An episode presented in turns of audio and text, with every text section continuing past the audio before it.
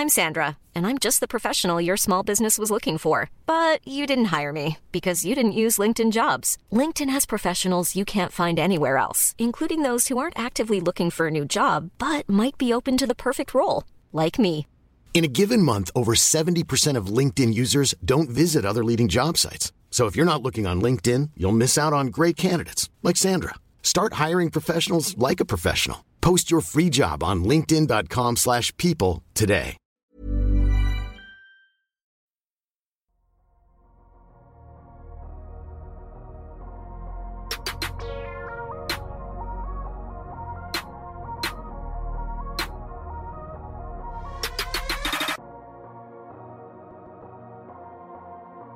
Salut à tous, très heureux de vous retrouver pour ce nouvel épisode du Dunk Hebdo NBA podcast. On entame une nouvelle partie, un nouveau chapitre dans ces playoffs avec le début des previews des demi-finales de conférence et on commence avec du très lourd puisqu'on va, on va vous offrir la preview de cet affrontement à l'ouest entre les Denver Nuggets, tête de série numéro 1, et les Phoenix Suns, tête de série numéro 4. Constant, tu es avec moi aujourd'hui et c'est peut-être la série du deuxième tour la plus attendue, celle-ci. Ouais, il y, en a une quand même euh, du côté de la conférence Ouest entre un deuxième et un troisième que j'attends euh, tout particulièrement. Mais en tout cas, on peut dire euh, assez sereinement que c'est la, série entre les deux favoris à l'Ouest, en tout cas les deux équipes considérées comme favorites à l'Ouest, en tout cas selon les codes de Vegas. Voilà, c'était l'affrontement qu'on attendait tous quand on a vu euh, comment se goupiller le seeding euh, des playoffs. Donc euh, on a hâte d'y être, on a hâte que cette série débute. Exactement. C'est vrai que on est face aux deux. Ce qui est un peu paradoxal, parce que c'est souvent pas le cas du côté de Vegas. On est face aux deux favoris pour sortir de l'Ouest qui s'affrontent dès les demi-finales de conférence. Donc effectivement, un affrontement au sommet. Pour vous expliquer, chers auditeurs, parce que vous avez vu qu'on était un petit peu absent depuis les previews, le format qu'on a adopté sur euh, ces playoffs, c'est d'abord un format donc preview. À chaque fois, on va vous offrir les previews de chaque affrontement. Alors là, on est sur un, un timing encore plus court, donc peut-être que certaines previews sortiront après le premier match, on ne sait pas encore. Et puis surtout, on vous offrira pour toutes les équipes éliminer des post-mortem, donc des, des bilans de saison, mais qui vont être surtout des, des on va être à mi-chemin entre le bilan de saison et la projection sur l'avenir. Et vu ce premier tour paranormal, constant, il va y avoir des post-mortem qui vont quand même être très, très, très intéressants. Avant de commencer. Oui, ouais, non, non, mais disons que les post-mortem dans la division centrale vont être un poil, euh, un poil plus euh, euh, salé que d'autres post-mortem. Il y a deux équipes dans la division centrale où on se dit bon, le post-mortem, il n'était pas censé arriver aussitôt. Ah non, il y en a une en particulier, il n'était pas censé arriver avant un mois. Au, pire des cas, et il, il, arrive dès fin avril. Donc il y, a, il y, a, un petit problème. En tout cas, du coup, pour ce qui est des post-mortem, ça arrivera pendant les séries, hein, bien évidemment. Euh, D'ici là, on va vous rappeler, comme d'habitude, de nous suivre sur les plateformes de podcast et puis aussi sur YouTube. Dans ces previews, on ne fait pas de pause, on enchaîne directement, constant. Et justement, on a parlé un petit peu, on a sous-entendu euh, le, le premier tour. Revenons sur le premier tour de ces deux équipes. Et alors, justement, dans un premier tour globalement NBA paranormal, on est peut-être sur deux équipes qui ont vécu un premier tour assez normal. Commençons par la tête de série numéro 1, Constant Denver. Euh, moi, j'ai envie de résumer ça par sérieux, en fait. On attendait Denver après plusieurs campagnes de playoffs, en tout cas des campagnes de playoffs avec des blessures un peu décevantes, ils ont fait un premier tour sérieux contre une équipe des Wolves qui était nettement inférieure, tout simplement. Oui, c'est copie appliquée de la part de Denver, sans être forcément exceptionnel, mais copie appliquée. Et quand on voit ce qu'ont fait les, autres contenders, euh, soit éliminés, soit euh, passés dans la douleur, finalement Denver est peut-être l'équipe qui a livré la meilleure prestation sur ce premier tour dans une, effectivement, dans un premier tour paranormal, c'est peut-être la série la plus normale de ces playoffs avec un seed 1 qui a largement dominé le seed 8, victoire 4-1. Très honnêtement, ça aurait pu virer au sweep euh, quand on voit le, la mmh. physionomie du match 4, avec un Nikola Jokic qui a pas forcément livré sa meilleure série, même s'il a été très fort, euh, bah, notamment sur ce game 4. Euh, Jamal Murray qui a fait un gros game 2, mais globalement une très bonne performance collective de la part de Denver j'ai trouvé intéressant, que j'ai trouvé rassurant. Et c'était peut-être la différence comparée aux deux précédentes années, c'est que là, pour le coup, ils sont arrivés en playoff en tant qu'équipe avec des vrais, des vrais atouts collectifs à, faire, euh, enfin à montrer en playoff, ce qui n'est pardon, ce qui n'était pas forcément le cas ces deux dernières années où ça reposait beaucoup sur du Nikola Jokic. Effectivement, un effectif en pleine santé aide bien. Effectivement, il y a, c'est marrant parce que je, lisais certains fans de Denver dire non mais comment vous osez dire que Jokic fait un premier tour normal? Mais en fait, c'est vraiment le comparatif avec les années précédentes. Il n'a pas eu à s'employer de manière totalement démesurée pour sortir ses, ses Wolves. En fait, il y a eu une très bonne série, c'est vrai, de Jamal Murray. Après, je sais que toi comme moi, on fait partie de ceux qui, on va dire que Jamal Murray, on, on s'étonne du traitement médiatique du joueur qui est mis en avant que quand il met 40 points en fait, et pas quand il en met 15 à, à, à, 5 sur 25 en fait. Ouais, disons que Jamal Murray, il a un traitement de euh, quand il fait un mauvais match, on n'en parle pas. Par contre, quand il met 40 points, il y a des emojis flammes sur Twitter, qui est un traitement que peu de joueurs NBA possèdent. Il y en a quelques-uns que je ne citerai pas, je vous laisserai chercher et vous faire votre propre avis. Jamal Murray, non, mais il a, en tout cas pour sa, sa première euh, série de post-season euh, depuis la bulle et pour sa première série de post-season depuis sa blessure, forcé de constater qu'il a quand même montré qu'il avait un niveau tout à fait correct et qu'il pouvait aider euh, ces Nuggets dans la quête bah, du titre. En tout cas, c'est ce qui est leur objectif. Effectivement, sur la, pression au scoring sur les lignes arrières, ce qui moi me faisait très peur, parce que clairement, si tu es complètement muet sur les lignes arrières au scoring, ça va être très très compliqué. Et ils ont, ils ont répondu présent. Euh, N'allons pas trop loin dans le bilan, qu'on qu'on va se griller la, la, la preview. Allons sur la série décevante euh, décevante pas tellement dans le résultat, mais dans ce qu'on a vu du coup euh, du côté de cet affrontement 4-5 entre les Suns de Phoenix et les Clippers de Los Angeles. Les Clippers qui au bout de deux matchs ont donc été privés de Kawhi Leonard et des Suns qui ont eux ont fait le travail, mais là où autant je j'utiliserai le qualificatif sérieux. J'ai utilisé le qualificatif sérieux pour les Suns, euh, pour les, Nuggets, pardon. Pour les Suns, on va dire que c'est une domination super paradoxale. C'est-à-dire que oui, il domine sur séquence, c'est la meilleure attaque du premier tour sur l'offensive rating, mais se pose déjà la question jusqu'à quand en fait? Je sais pas si tu as, vu ça aussi sur ce premier tour. Ouais, bah, moi j'ai pas mal de réserves sur euh, la, série de, des Suns sur ce premier tour. Euh, pour plusieurs raisons. Déjà, comme tu l'as dit, Kawhi Leonard se blesse au bout de deux matchs. Je pense, même si Devin Booker fait un gros game 2, je pense que sur les deux premiers matchs, le meilleur joueur de la série, c'était Kawhi Leonard. On peut hmm. débattre de ça, mais moi je l'ai trouvé vraiment très impressionnant. Même défensivement, c'était lui qui prenait la match-up sur Kevin Durant, qui l'a pris très tôt. Et ces Suns, euh, qui sont en dents de scie, je trouve qu'ils ont montré pas mal de faiblesses, euh, notamment au niveau de la profondeur du banc, qui est quand même assez abyssale, et même au niveau de leurs euh, de leurs joueurs principaux entre guillemets, puisque Devin Booker fait une série absolument exceptionnelle. S'il n'y avait pas un certain euh, Jimmy Bay, ça aurait été euh, clairement le meilleur joueur du premier tour.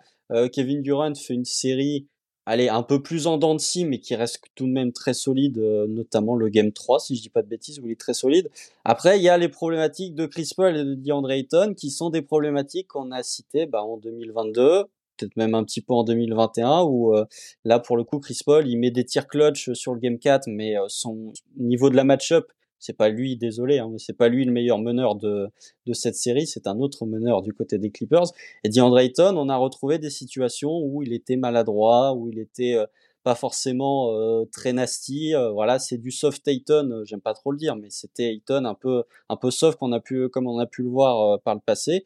Et ok, sur certaines séquences, ils étaient absolument injouables. Je trouve que Torrey Craig a quand même comblé pas mal de lacunes, en tout cas caché pas mal de lacunes mmh. de, de ses Suns parce qu'il a vraiment été énorme sur le premier tour, euh, Torrey Craig. Et ok, il y a des séquences où ils étaient très forts, mais il y a des séquences de panique de la part de, de ses Suns. Je pense notamment au Game 5, ils sont à moins 17 dans le quatrième quart et ils jouent une fin de match serrée. Pour moi, c'est des situations que tu ne peux pas avoir quand tu as des joueurs aussi expérimentés que euh, Chris Paul, que Kevin Durant dans ton effectif. Donc, un peu plus mitigé sur la série du premier tour des Suns, qui pour moi a montré que cette équipe, c'est pas euh, les Warriors de KD et de Curry, c'est une équipe avec des faiblesses et c'est loin d'être une équipe euh, invincible. Effectivement, il y, a cette sensation qui pour moi est très difficile à, accepter, mais il y a la sensation que contrairement à il y a peut-être 5-6 ans, on est face à des équipes assez perfectibles en fait où toute équipe a un point faible et il faut il faut s'habituer à ça. Et j'avoue que c'est quelque chose dont je me plains parfois sur le, sur la, la, conversation du podcast parce que j'ai un peu de mal avec le fait que je, je, je, puisse voir des faiblesses dans la plupart des gros contenders dès le premier tour en fait. C'est quelque chose j'ai du mal à, à vraiment me convaincre de ça on passe à la partie LCI, constant, j'ai appelé, on va appeler ça comme ça, euh, l'indice de confiance. Donc, tout simplement pour résumer ce qu'on a dit, euh, après, après le premier tour, on situe où pour les, pardon, pour les Nuggets? D'abord. Allez, de 1 à 10, on situe où? Moi, je me, je mettrais un, bon 7. Enfin, ils m'ont, ils m'ont, rassuré. Sans être exceptionnel, ils m'ont rassuré. Ouais, c'est ça. Ouais, 7, je suis d'accord avec toi. Bien, tu vois, c'est, c'est la mention bien. C'est 14 sur 20. C'est pas très bien mais c'est bien, ils ont fait une série de first seed qui a assumé son statut. Et encore une fois, c'est quand on voit ces playoffs, d'avoir un site 1 qui assume son statut, bah ça n'arrive pas à tout le monde. Donc euh, pour le coup, au moins, au moins ils ont fait le job. Job done. Ils n'ont pas non plus, contrairement aux Suns, ils n'ont pas euh, fait jouer euh, énormément de minutes à leur starter. On est resté sur des mmh. minutes assez correctes. Nicolas Jokic est entre 36 et 39 minutes, Jamal Murray pareil. Donc, on est sur une série sérieuse avec des joueurs qui ont pu euh, se passer un tour, déjà passer ce cap de euh, gagner une série de post-season et qui euh, n'ont pas trop puisé dans leurs ressources. Pas de blessures non plus parce qu'on sait que ça a été un facteur pour plusieurs équipes lors de ces playoffs. Donc voilà, ouais, 7 sur 10. Les Suns, les Suns, c'est, c'est pas, de toute façon, c'est la, c'est la post-season paranormale. Hein. Il y a beaucoup de trucs que j'arrive plus à comprendre.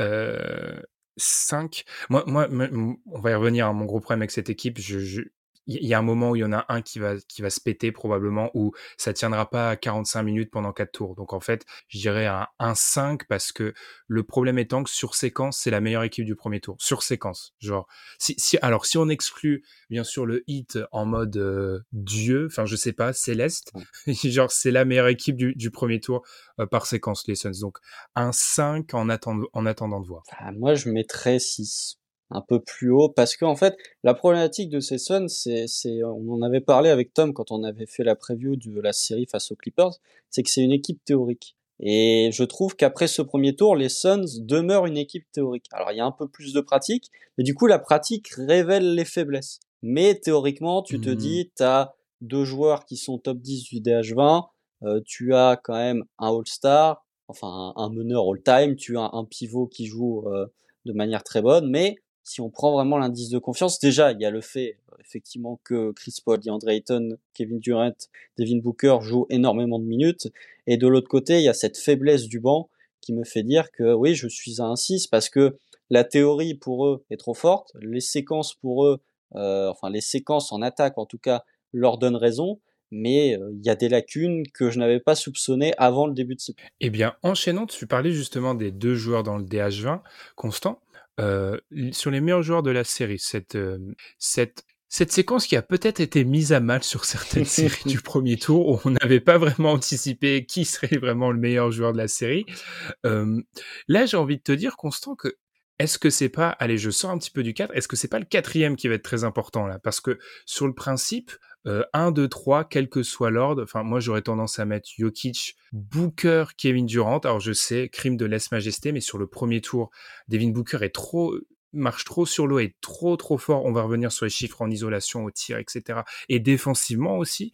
Donc j'ai tendance à le mettre deuxième, mais je peux comprendre que dans une série Kevin Durant soit soit reprennent cette deuxième place. C'est plutôt le quatrième pour moi qui sera très important. Mais je te laisse nous donner tes, trois meilleurs joueurs de la série. Non, bah, le premier, c'est Nikola Jokic. Moi, voilà, Jokic. Deuxième, moi, je continue à mettre Kevin Durant pour des raisons euh, tout simplement de match-up. Quand je vois euh, ce que vont pouvoir, ce que vont pouvoir proposer les Nuggets en défense sur Kevin Durant, je suis plus confiant sur le fait que contrairement à la série face aux Clippers, il peut être le meilleur joueur des Suns sur cette série.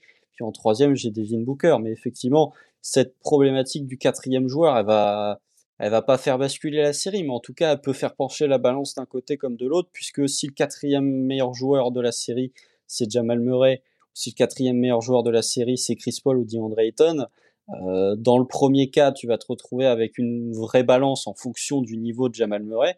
De l'autre côté, tu vas avoir un certain déséquilibre du côté de, du côté de Phoenix. Et même, j'exclurai pas, franchement, je pense pas que ce sera le quatrième meilleur joueur de la série, mais j'exclus pas potentiellement une série, euh, une bonne série d'Aaron Gordon parce que je trouve que face à cette défense des Suns, il a de, des arguments à faire valoir. Effectivement. Qui fait un bon premier tour, mais globalement, Aaron Gordon, fait enfin, on avait déjà dit dans un des quatre quarts, fait une très très bonne. Ah, c'était moi. je l'avais dit dans un des quatre troisième meilleur joueur de la série face aux Wolves. C'est vrai, c'est vrai. J'avais, un petit peu abusé. Euh, sur, pour notre dernière preview. C'est peut-être ça qui expliquait euh, cela. Euh, en tout cas, enchaînons sur les match-ups constants et je vais continuer le point que tu as mis en avant. Effectivement, moi, dès qu'on a annoncé ce, cet affrontement, je sais pas, j'ai directement une vision. Tu vois, ces systèmes où tu as Jokic poste ou Jokic très, très, très, très loin de la raquette. Et je me suis tout de suite dit, ça, c'est un match-up qui va énormément avantager Aaron Gordon, en fait, parce que si, et c'est un de mes premiers problèmes par rapport aux Suns dans cette série, la pression qui va être mise en tant que défenseur près du panier sur Kevin Durant ou quel que soit le cinquième joueur que tu ajoutes va être démentiel en fait parce que Jokic on le sait a cette capacité à sortir de la raquette à être un meneur et à jouer poste haut ou à jouer sur du pick and roll.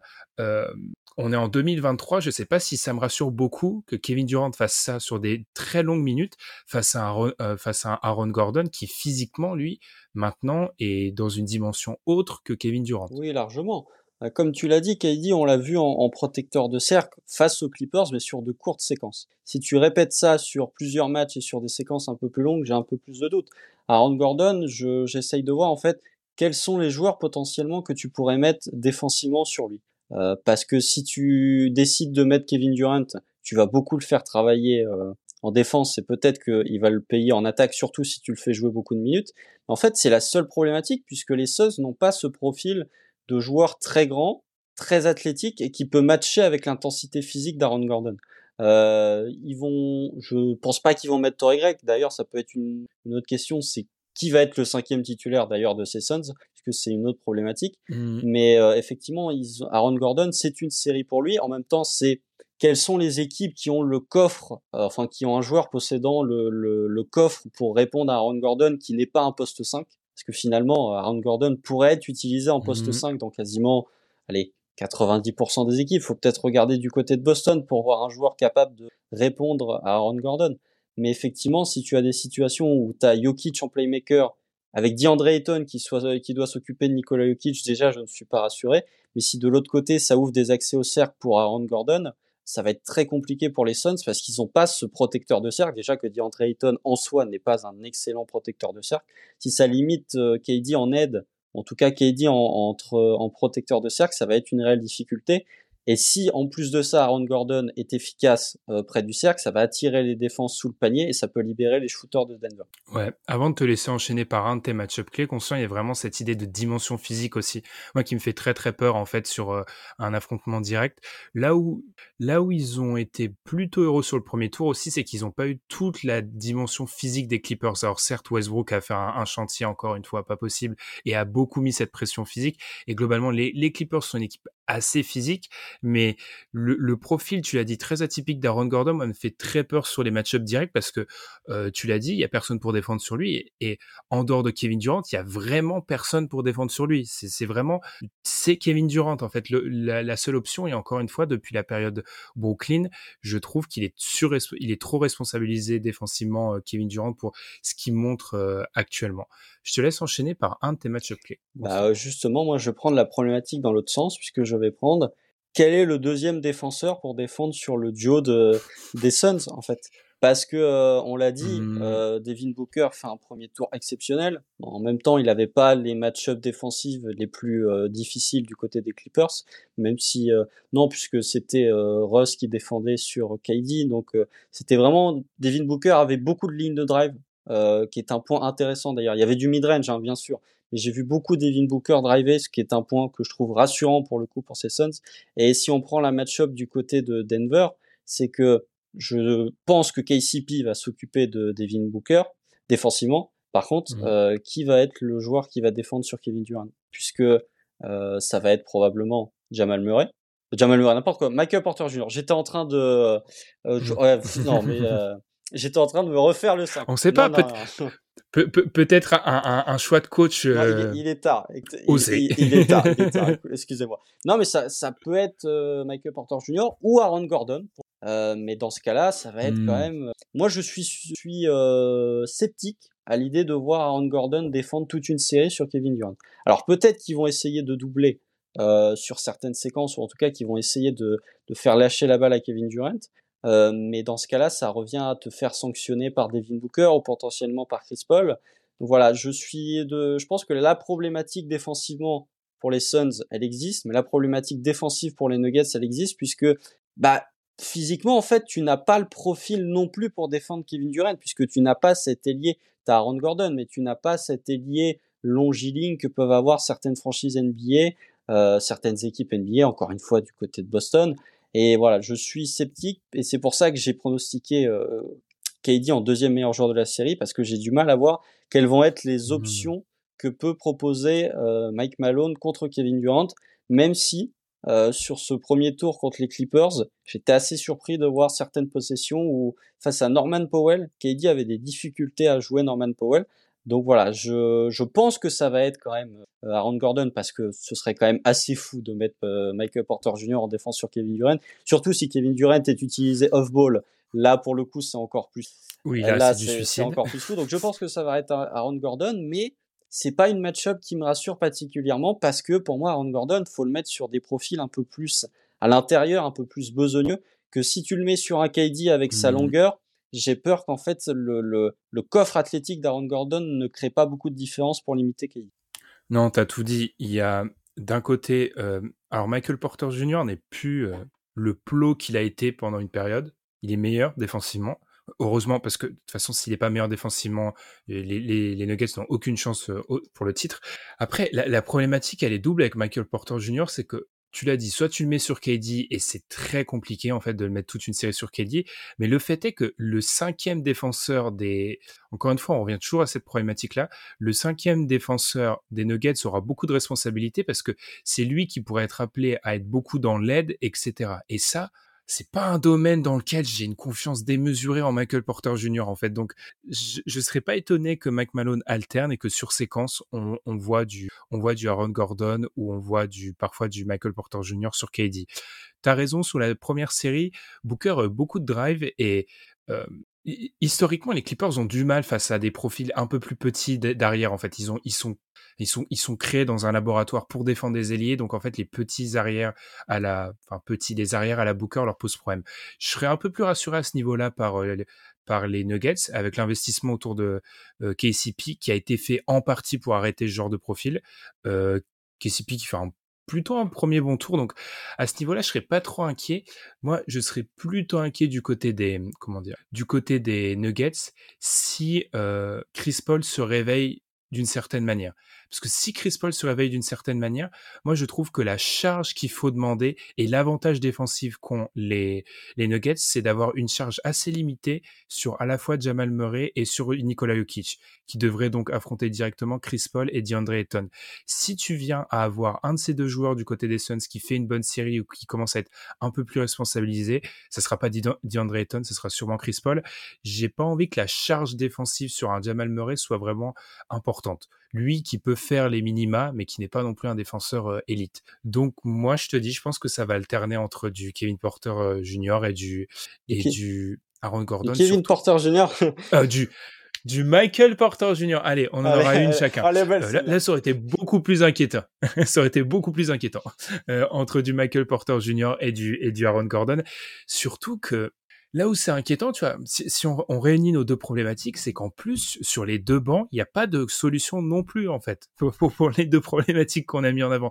Je je suis pas sûr que surresponsabiliser un rookie du côté des Nuggets, ça soit vraiment la solution. Non, non, et puis, euh, tu, l'as bien, bien dit, en fait, la problématique des Nuggets défensivement, c'est que il faut cacher, entre guillemets, ou en tout cas, réduire la charge de Jamal Murray, Michael Porter Jr., Nikola Jokic. Ça fait trois joueurs dans ton starting five je trouve que ça fait quand même beaucoup d'avoir mmh trois joueurs average, voire below average défensivement pour avoir deux spécialistes dans ton 5 majeur. Les Suns, euh, on peut dire ce qu'on veut, défensivement, s'ils se décident à, à, défendre, tu as de bons défenseurs. On l'a vu, le premier tour de Devin Booker défensivement, il est actif à l'interception, il est là pour venir claquer des contres en mmh aide. Vraiment, je l'ai trouvé très intéressant. C'est peut-être même je pense, sa meilleure série de playoffs défensivement. De, bon, après, il n'en a pas fait 150 des séries de playoffs. Mais peut-être la meilleure. Ah, moi, je pense que oui. Hein. Mmh. Ouais. Je pense mais euh, voilà, donc j'ai trouvé Devin Booker très intéressant défensivement et à un niveau que je ne l'avais pas soupçonné, euh, sachant que offensivement il dépensait beaucoup d'énergie et de le voir dans ce registre défensif, c'était intéressant. Et du côté des Nuggets, effectivement, euh, Chris Paul va quand même on soupçonne que Chris Paul va essayer d'attaquer du Nikola Jokic, donc potentiellement tu vas avoir du pick and roll Chris Paul, DeAndre Ayton pour essayer de forcer Jokic à sortir. On va voir comment va défendre Nikola Jokic, mais si Nikola Jokic décide de défendre en drop, ça va ouvrir bah, un petit peu comme Zubac. Et c'est là où on revient sur le premier tour, c'est qu'on a vu la match face aux Clippers. Dès que Zubac était sur le parquet, Zubac se défendait en drop. Et là, pour le coup, c'était absolument létal pour euh, les Suns, puisque ça ouvrait des mid-range absolument partout. Donc on va voir comment euh, Chris Paul va essayer d'inclure, je pense, Nikola Jokic dans les systèmes offensifs euh, des Suns pour le forcer à défendre. Mais effectivement, si tu un Jokic qui arrive en drop, euh, tu peux ouvrir les, les, jumpers à mi-distance de Chris Paul, qui n'a pas de mise sur le premier tour pour le coup, ce qui a bien aidé les Clippers. Mais si Chris Paul commence à être à, à retrouver son efficacité sur les jumpers à mi-distance, ça peut devenir une équation assez difficile à résoudre pour les Nuggets. Eh bien, équation mi-distance, allons sur le problème de mathématiques, un autre problème de mathématiques. Alors, sur le premier tour, il y a des problèmes de mathématiques qui se sont renversés, du coup, constant. On avait anticipé un problème pour une équipe et qui s'est métamorphosé pour l'autre. En tout cas, ce qui est sûr, c'est que sur ce premier tour, selon euh, les stats d'NBA.com, les Suns ont tenté 27,3% de leur tir à 3 points. C'est le plus bas total de ces playoffs. C'est le plus bas total sur les quatre dernières campagnes de playoffs, toute équipe confondue. Ils ne prennent pas de trois points. Et effectivement, sur le premier tour, ils ont fait leur beurre sur du mid-distance avec des shooters euh, ultra élites sur le mid-distance. Enfin, par séquence, moi, je, je, me, je me demandais, ils ont quoi? Ils ont trois des dix meilleurs mecs sur mid-distance, peut-être, de la ligue? Enfin, ouais, et encore dix. À vue de nez. Et, et 10, je vois peut-être large. Donc, euh, donc euh, c'est vraiment létal. La question étant, Denver n'est pas l'équipe la plus analytique qui tente le plus de tirs à trois points, mais euh, mathématiquement, les Suns continuent de partir avec un, un déficit à chaque fois. Jusqu'à jusqu'à quand ça peut tenir ça, Constant? Moi, c'est un peu la question qui se pose parce que oui, tu as des joueurs qui sont incandescents sur ce premier tour, mais c'est compliqué en fait. Si jamais tu tombes face à des face à des face à des Nuggets et ils l'ont prouvé sur séquence qu'ils sont capables d'enchaîner les trois points menés par un Jokic à la, à la baguette sur ce fameux pick and roll Jokic Murray qui a détruit euh, qui a complètement détruit les, les Wolves. Hein. Les pauvres, ils savaient pas quoi faire. Enfin, dès que Jokic avait la balle, soit c'était pour du KCP, Kevin Porter Jr. Michael Porter Jr. De... Michael oh, Porter Jr. C'est pas possible, mon dieu.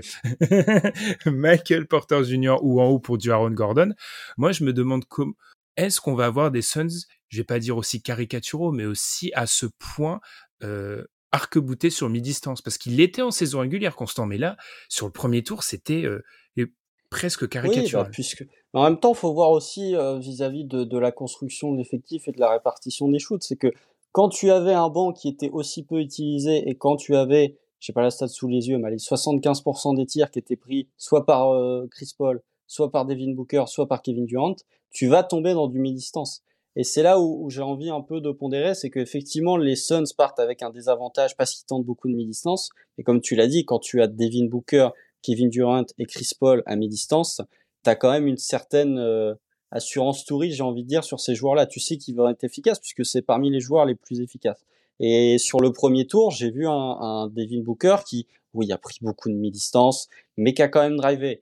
Et quand tu vois la raquette des Clippers avec Zubac, tu vois la raquette des Nuggets avec euh, Nikola Jokic, je me dis que Devin Booker peut de nouveau avoir ses lignes de drive. Après, la vraie problématique pour ces Suns, ça va être euh, autour en fait de ces quatre joueurs-là.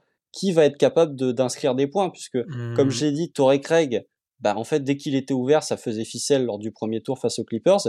Et ça a permis de débloquer pas mal de situations pour les Clippers où pour les Suns, pardon, où euh, offensivement, tu devenais un peu trop prévisible avec euh, du mid-range euh, Chris Paul ou du mid-range KD en isolation.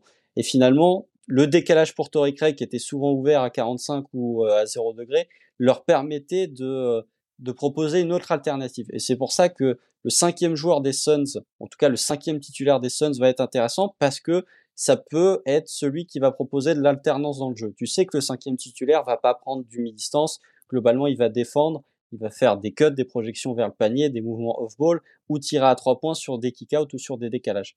Donc, le rôle de Torrey Craig est très important, et du côté de Denver, effectivement, pour moi, si, Denver veut exister dans cette série, ils se doivent de remporter la bataille à trois points. Que ce soit en pourcentage, mais que ce soit en nombre de trois points, de trois points réussis. Parce que sur le mi-distance, mhm. tu ne pourras pas, si tu te lances dans une course au mi-distance avec les Suns, tu ne pourras pas rivaliser avec euh, de tels joueurs c'est à eux de trouver d'autres réponses, à trouver peut-être un peu plus matraquer, matraquer le panier que ce que peuvent faire les Suns aussi, euh, marquer plus de 3 points et plus de points dans la raquette, puisqu'on a vu que globalement sur ce premier tour, l'équipe qui marque le plus de points dans la raquette est souvent l'équipe qui sort victorieuse des matchs. Donc peut-être attaquer la raquette, mais euh, dans ce cas-là, Michael Porter Jr. va avoir un rôle important, Aaron Gordon va avoir un rôle important. Donc disons que en fait, si pour moi, si les Nuggets peuvent battre ces Suns ou s'ils veulent espérer battre ces Suns, ils doivent battre les Suns sur des points analytiques, à savoir le 3 points et les points près du cercle, parce que les mmh Suns, sur la bataille du mi-distance, ils vont être dominateurs et ils vont toujours faire mieux que les Nuggets. À armes égales sur euh, pur talent offensif, ils sont supérieurs en fait. Donc effectivement, c'est et c'est pour ça que moi aussi il y a des questions sur l'avenir à pas l'avenir, mais en tout cas le destin à long terme de ces Suns, c'est que plus ça va avancer, en plus l'ironie c'est qu'ils vont petit à petit, euh, par exemple si tu imagines alors, ce n'est pas un pronostic, hein, parce que visiblement, toutes les équipes qu'on pronostique, on leur porte malheur. Euh, si tu imagines un, un affrontement avec Boston, par exemple, en termes de shoot prix, de choix de quality, il y a, une espèce de, y a espèce de d'océan qui fait que je me pose vraiment cette question vis-à-vis des Suns. Pour revenir sur ce que tu as dit sur le cinquième titulaire, effectivement, il a un rôle crucial et du coup tellement crucial que parfois son implication offensive, en tout cas, moi je la trouve démesurée. Enfin, j'ai trouvé certaines séquences euh, sur le, début de la série contre les Clippers où en fait euh, il y avait une telle volonté du coup de chercher le bon tir ou en tout cas de de ne pas tomber dans ce que voulait nous mettre en place Tyron Lou du côté des Suns, qu'on s'est retrouvé avec du Tory Craig qui avait beaucoup de tickets shoot à un moment. Et je me demande si ça, c'est pas un truc qui va se reproduire et qui va se reproduire vraisemblablement du côté de Mike Malone et des Nuggets. C'est-à-dire, ok, bon, on bloque le mi-distance et faites en sorte que le cinquième joueur nous tue, en fait. En gros, on va appeler ça la, la, la Tom la sur ce premier tour des, des, des la Isaac Okoro sur ce premier tour des playoffs. Et là où effectivement Torrey Greg a tout mis, moi je me demande si c'est pas aussi un pari que va tenter euh, Mike Malone en se disant, euh, quitte à perdre cette série, autant la perdre avec Torrey Greg qui prend feu plutôt que de me faire harceler à mi-distance par euh, des les meilleurs joueurs de la NBA peut-être sur mi-distance. On en a on en a un peu parlé, Constant, mais il y a aussi cet affrontement Jokic-Ayton, parce que j'ai l'impression qu'il y a une espèce de limite une, pas une réécriture historique, mais je trouve quand même qu'une partie des fans des Suns sont assez positifs sur le bilan d'Ayton face à Jokic, qui a quand même la, alors peut-être collectivement il s'en est sorti il y a deux ans, mais euh, individuellement il a quand même la sacrée tendance, comme beaucoup d'intérieurs contre Nikola Jokic, à se faire écraser en fait ça arrive la, plupart du temps. Donc ça arrive à beaucoup de gens très très bien. Ça arrivait au premier tour, par exemple. Donc, euh, je pense que Jokic, et je reviens toujours à cette, euh, à cette, ce qu'avait dit Matt Moore un jour euh, de Action Network, qui avait dit, en gros, si Jokic est le meilleur joueur largement de toutes les séries, les Nuggets sont, champions. Je sais toujours pas si je suis d'accord avec cette observation-là, mais euh, clairement, cet affrontement-là, je me demande s'il n'est pas plus clé pour DeAndre Ayton, en fait. Tu l'as dit, on a vu un premier tour où il a été inconstant, il a été très sauf sur séquence. Alors il a un dernier match très bon, mais c'est pas normal d'être pas être aussi dominant contre une équipe qui jouait vraiment avec cinq carrières par séquence. Donc là, on est un, c'est un test très important parce qu'on sait que Bismack Bionbo, il va être là pour prendre sept fautes en fait, enfin six fautes pardon, il va être là pour prendre six fautes parce que sept fautes, on serait encore sur un arbitrage de haute qualité de la part de Il va être là pour prendre ses six fautes.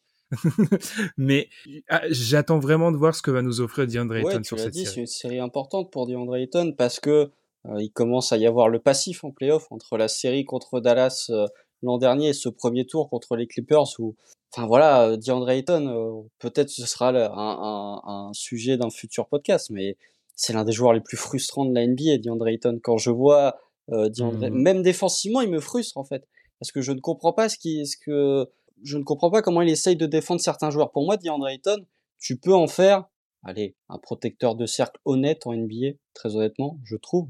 Euh, il l'a été sur séquence, c'est ça le truc qui est trop frustrant. trop rarement. et là, face à Nikola Jokic, je suis pas sûr qu'ils vont l'utiliser dans ce cas de figure-là. Ils vont plutôt le faire défendre au large parce que mmh. ils vont, il va devoir le faire. Enfin, il va devoir défendre les post-ups de Jokic euh, très loin euh, du panier.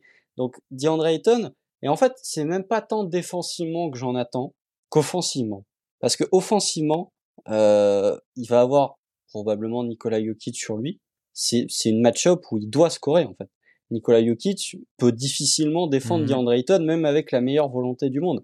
Et DeAndre Ayton, on sait ce qu'il va faire, ça va être pick and pop, il va s'arrêter à 2 mètres du panier et il va tenter un bout de shoot. Sauf que c'est pas le DeAndre Ayton que j'ai envie de voir, c'est j'ai envie de voir du DeAndre Ayton plus agressif en fait. Quand on voit ces Suns qui alternent entre le mid-range de Devin Booker et le mid-range de Chris, de Chris Paul et le mid-range de Kevin Durant, j'ai pas envie de voir un flotteur de DeAndre Ayton, j'ai envie de voir un DeAndre Ayton agressif mmh vers le cercle, actif au rebond offensif, ce qui est pas toujours le cas, et j'ai envie de voir un, un Ayton qui se projette plus, effectivement, plus dans une capacité de finisseur, sachant que près du cercle, il n'a pas de, enfin, c'est pas un mauvais finisseur près du cercle. J'ai pas euh, sous les yeux son pourcentage de réussite près du cercle, mais on est au-dessus des 70% si je ne me trompe pas. Donc voilà, DeAndre Ayton, pour moi, défensivement, il va devoir faire ce qu'il peut contre Nikola Jokic parce que globalement, euh, contre Nikola Jokic, tu ne peux que limiter la casse. Euh, surtout dans une configuration playoff. Mmh. Mais par contre, offensivement, j'en attends. Il doit être le troisième. Ouais, même devant Chris Paul, il doit être le troisième meilleur scoreur, en tout cas en, nombre de points marqués par match de ses Suns, et avec un pourcentage de réussite très élevé. Mais je suis pas sûr qu'on verra ça du côté de Phoenix. En tout cas, si DeAndre Ayton joue euh, à ce niveau-là, du côté de Denver, on va se retrouver avec un déficit. Et là, pour le coup, les Suns auront vraiment une plus-value qui va être difficile à contrer. Tu l'avais dit effectivement, euh, le roi de la stat de mémoire constant. Vous, les auditeurs ont peut-être pas euh, cette, cette sensation-là, mais le mec qui est capable de sortir beaucoup de stats de mémoire, effectivement, le DeAndre Ayton, c'est 79% de réussite sur les tirs à, sur les tirs près du panier, ce qui est très très bon, même pour, même pour un intérieur, hein, c'est vraiment très très très haut. Et sur le premier tour, un, petit 15 sur 21. Le fait est que oui, il y a, il y en a pas assez en fait. Parce que autant il est, très très bon, mais il prend que 41% de ses tirs à ce niveau-là. Il devrait, surtout dans cette série-là, tu l'as dit, où on a parlé de la défense en drop. Moi, je, je me demande à quel point ils vont dropper très très vraiment très très loin parce que je pense qu'il y a un traumatisme, on va l'appeler la Brooke Lopez, celle-ci, c'est-à-dire que je, ne sais pas si je, me demande si du côté de McMahon on va pas se dire que c'est aussi euh, ce qui a causé un petit peu la perte des Clippers, ce drop qui était euh, vraiment de, de Nicolas Nicolas Zubac, pas du tout, de Zubac du coup. Niveau des noms c'est compliqué là, de, de Zubac donc je il y aura beaucoup de, il y aura tout simplement beaucoup d'opportunités sur Rollman, je pense. Donc c'est à lui de finir tout simplement euh, les offrandes de, de Chris Paul. Est-ce que tu as quelque chose à rajouter, Constant, sur cette Moi, j'ai envie de parler de, euh, même si je sais que tu n'aimes pas ça, la bataille des côtes. Parce que là, là si, là si, parce qu'il faut en parler, euh, puisque en fait, moi, j'ai un point qui m'inquiète. Sur le premier tour, on a vu que Tyron Lue n'avait pas peur d'innover face à ses Suns. Il nous a sorti quand même un line-up à 5 guards, mmh. où le poste 5, c'était Norman Powell ou Russell Westbrook. Donc là, pour le coup, c'est une line-up.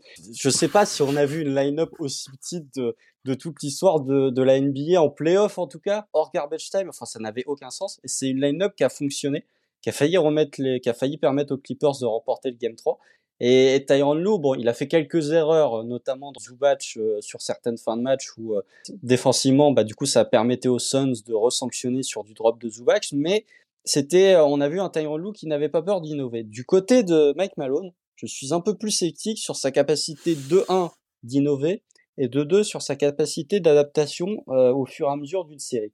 Déjà parce que euh, en termes de capacité d'adaptation, je suis pas sûr qu'il ait les ressources en termes de roster pour pouvoir s'adapter et pour pouvoir radicalement modifier euh, ce qu'il va pouvoir proposer sur le début de la série. Mais de l'autre côté, côté de Monty Williams, la problématique va être un peu la même, sauf que tu as quand même plus de star talent euh, d'un côté que de l'autre.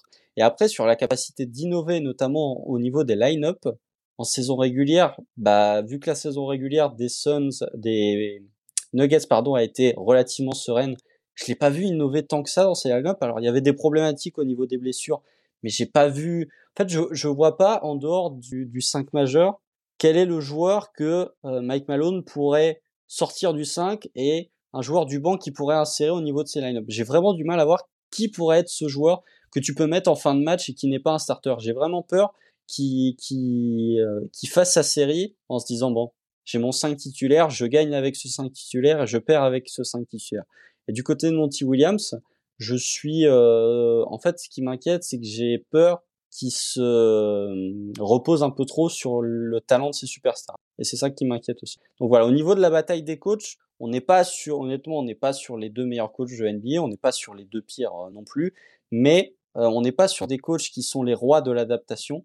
Et du coup j'attends vraiment de voir comment ils vont pouvoir réagir au fur et à mesure que la série avance. C'est là où effectivement la, réaction sera très compliquée, tu l'as dit.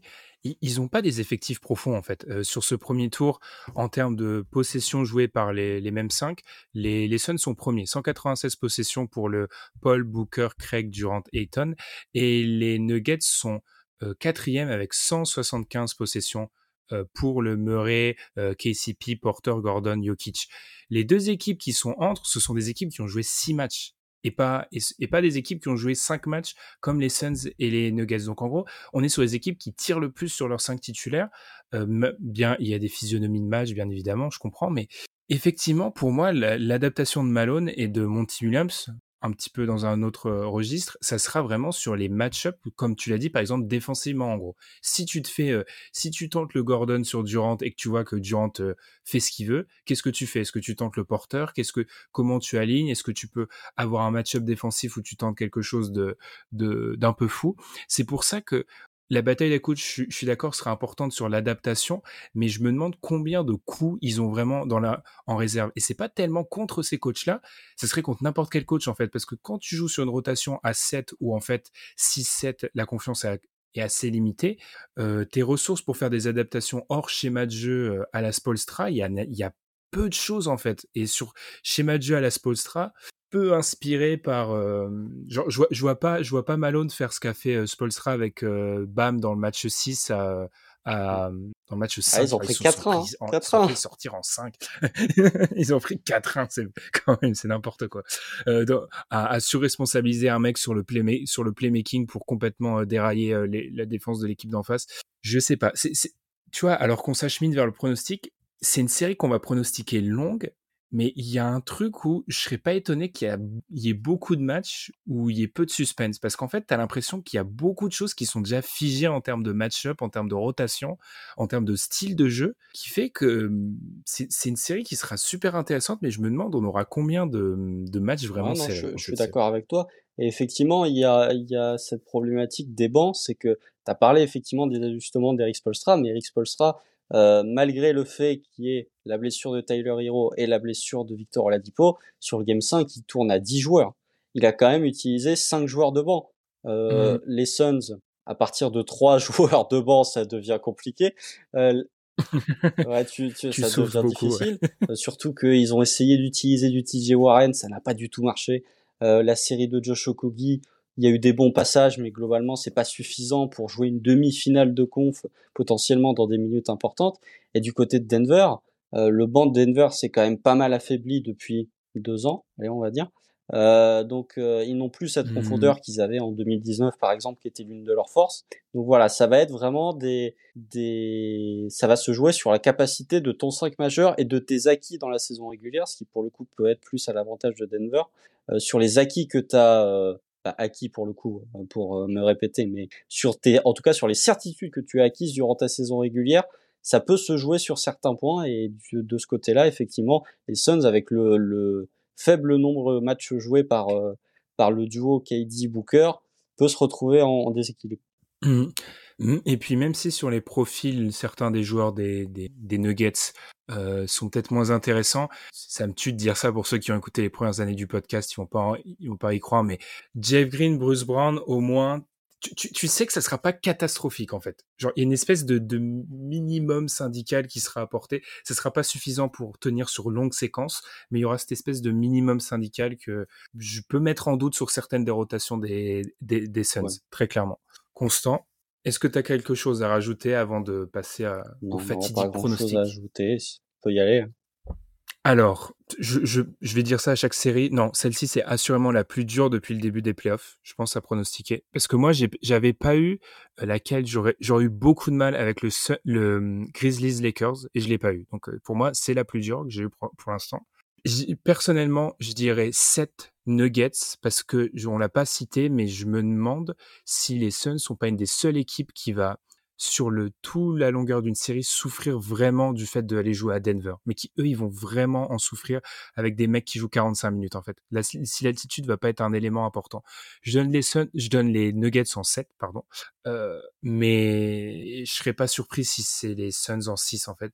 Enfin, je trouve que c'est assez difficile à je, je te rejoins. Je donne 7 matchs, mais je donne Phoenix vainqueur en 7 matchs. Euh, oui, les, les oh. Suns qui euh, terminent la série du côté de Denver, je vois pas une série courte. Après, on n'est jamais à l'abri quand on voit ces playoffs, mais ah, ben, Alors moi, je, moi, je dis plus rien. au pire, clipper quand tu auras, euh, je sais pas, 4-0 euh, Suns ou quand tu auras 4-1 Nuggets, clipper. Mais euh, non, je pense que ça va être une série longue. Alors, peut-être pas forcément avec mmh des matchs serrés. Euh, tu as parlé de l'altitude de Denver, c'est une série qui est assez espacée en termes de, de, de jours entre les matchs, donc ça peut permettre aux Suns un petit peu de, de récupérer. Euh, moi, je mets les Suns en, en 7 parce que je suis peut-être encore trop influencé par la théorie, mais je me dis que les difficultés de Chris Paul face aux Clippers, même si on sait que Chris Paul, ça commence à faire beaucoup euh, de stretch où il est en difficulté, je pense qu'il sera pas autant en galère que ce qu'il a été face mmh aux Clippers.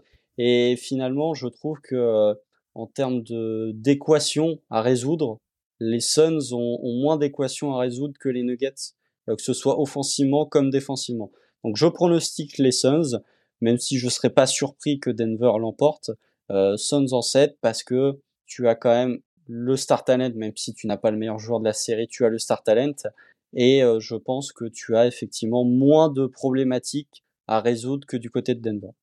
C'est le, le, le, 5, le 5 majeur des Suns, c'est le meilleur 5 du en termes de, de, de net rating, c'est le meilleur 5 de ce début de playoff. Donc effectivement, tu l'as dit, et en termes de puissance de feu, ça, se rejoint parfaitement.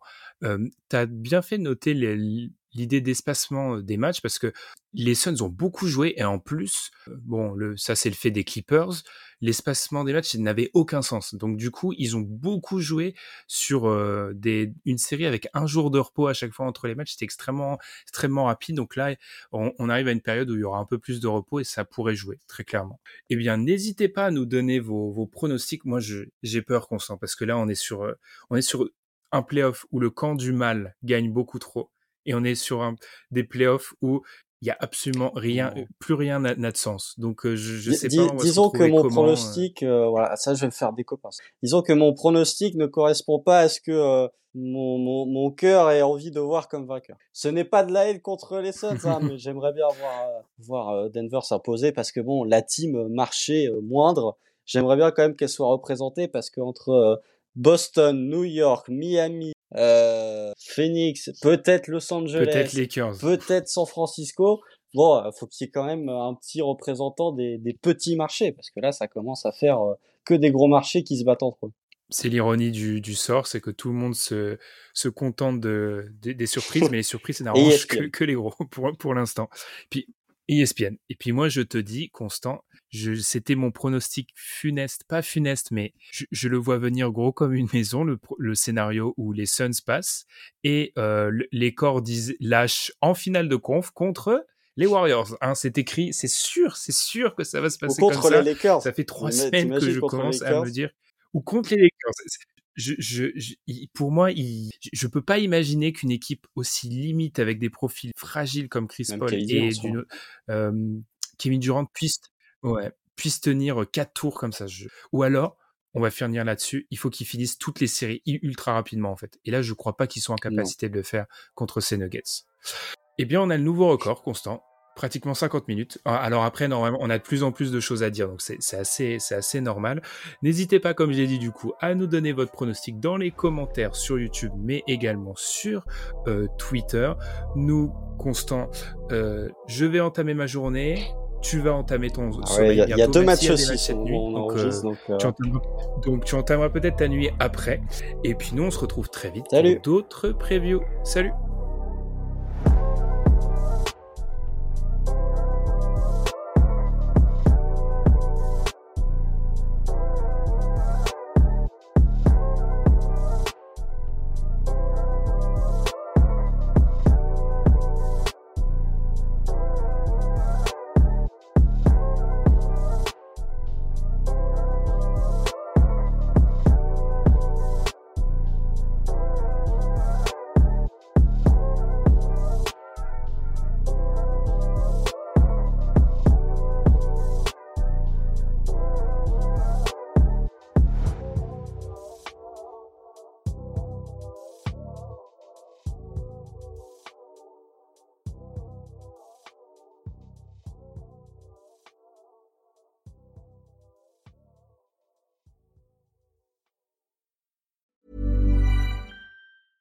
Hey, it's Paige DeSorbo from Giggly Squad. High quality fashion without the price tag. Say hello to Quince.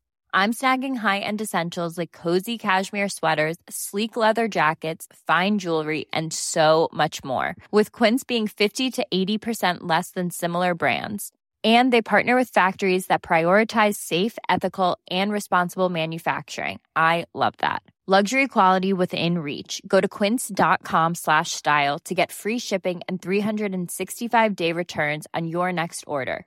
Quince.com slash style.